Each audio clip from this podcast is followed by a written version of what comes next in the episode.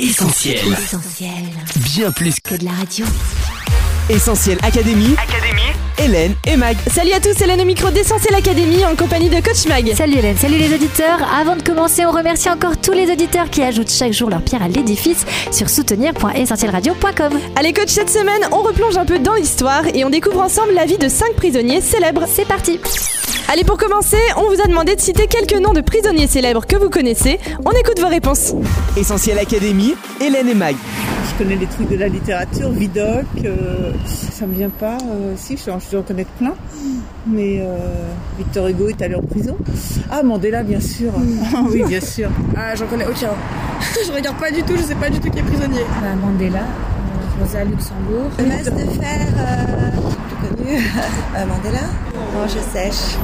Allez coach, on commence tout de suite par un prisonnier très célèbre et mystérieux. Oui, c'est au cours des années 1680 que des bruits sur l'existence d'un mystérieux prisonnier commencent à se répandre en France. Un homme à l'identité inconnue, contraint de porter un masque de fer et qui serait enfermé sur l'ordre du roi Louis XIV.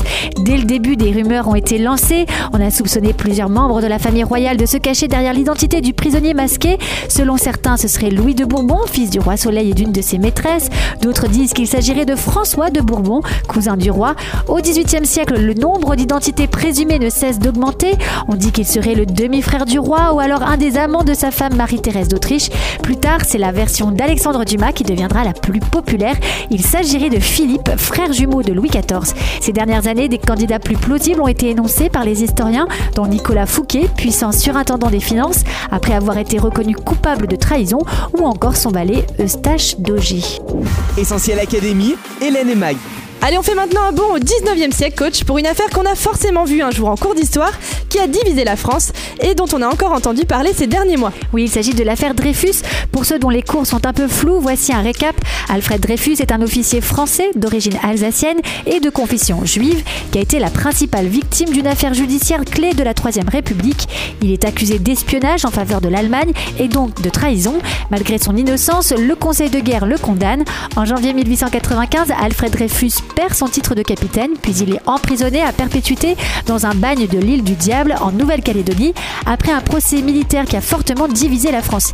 Il lui faudra attendre 8 ans pour être finalement innocenté. Alors pourquoi Dreyfus est-il si célèbre, coach? Eh bien Hélène, c'est parce que l'affaire Dreyfus qui a duré 12 ans a divisé la France et a même pris une ampleur internationale. C'est un des pires scandales de la République qui a mêlé erreurs judiciaires, antisémitisme, falsification de documents, procès truqués et délit de justice. Cette affaire est vue comme un symbole d'injustice. D'ailleurs, c'est l'objet du célèbre manifeste J'accuse d'Émile Zola, une lettre ouverte au président de la République dans laquelle il attaque l'état-major pour avoir condamné un innocent, Dreyfus. Notre troisième prisonnier est bien plus contemporain, coach, et il a aussi été condamné à la prison à vie. Oui, il s'agit de Nelson Mandela qui, après plusieurs années de lutte contre l'apartheid, d'arrestation et de procès, a été condamné en 1964 à la prison à vie pour sabotage, trahison et complot avec sept de ses compagnons. Durant toute sa captivité, il refuse d'être libéré contre le renoncement public à la lutte anti-apartheid. Mandela a été enfermé de 1964 à 1990, jour où il sera libéré après avoir passé 27 ans et demi en prison.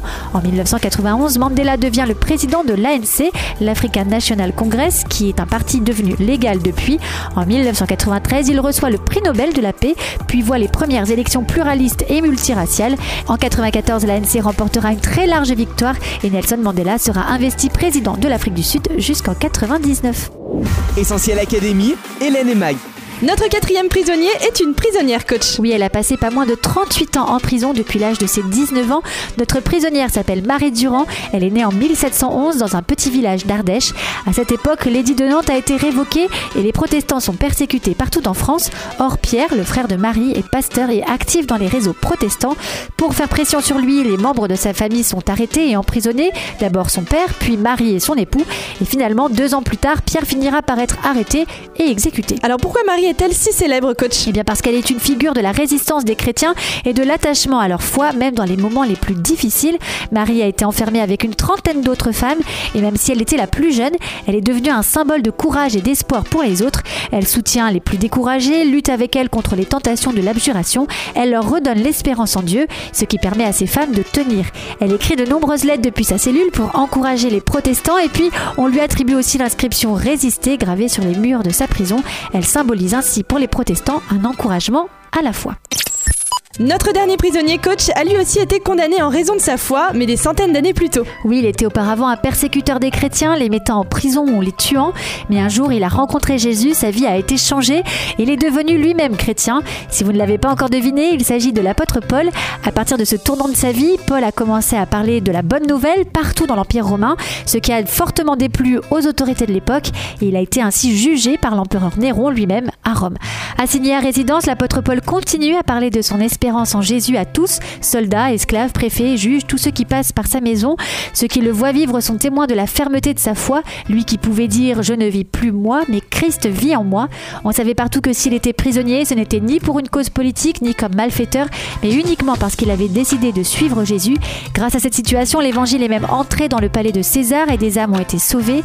Et puis c'est aussi depuis sa prison à Rome que l'apôtre Paul a écrit plusieurs de ses précieuses épîtres inspirées. Ces lettres sont l'expression d'une âme pour qui Jésus est tout, sa vie, sa joie, sa force, au milieu de toutes les circonstances de vie. Dans toutes ses souffrances, il n'a pas cessé de regarder en haut. Il a gardé confiance en Jésus jusqu'à son exécution, car il savait que ni la mort, ni la vie, ni rien d'autre ne pouvait le séparer de l'amour de son Sauveur. Allez, pour vous résumer nos 5 prisonniers célèbres, le mystérieux prisonnier au masque de fer, l'innocent Dreyfus, le militant Nelson Mandela, la jeune courageuse Marie Durand et enfin l'infatigable écrivain, l'apôtre Paul. C'est ça, Hélène. Eh bien, merci coach pour ces 5 points, toujours validés par l'équipe d'Essentiel Academy. Essentiel Académie. Hélène et Mag. Allez, on se quitte, mais on se retrouve sur les réseaux sociaux Facebook, Twitter, Instagram et WhatsApp au 07 87 250 777. On se retrouve la semaine prochaine en studio. Merci encore à tous ceux qui nous aident sur soutenir.essentielradio.com. Bye bye. Bye bye. On retrouve, tous nos programmes sur essentielradio.com.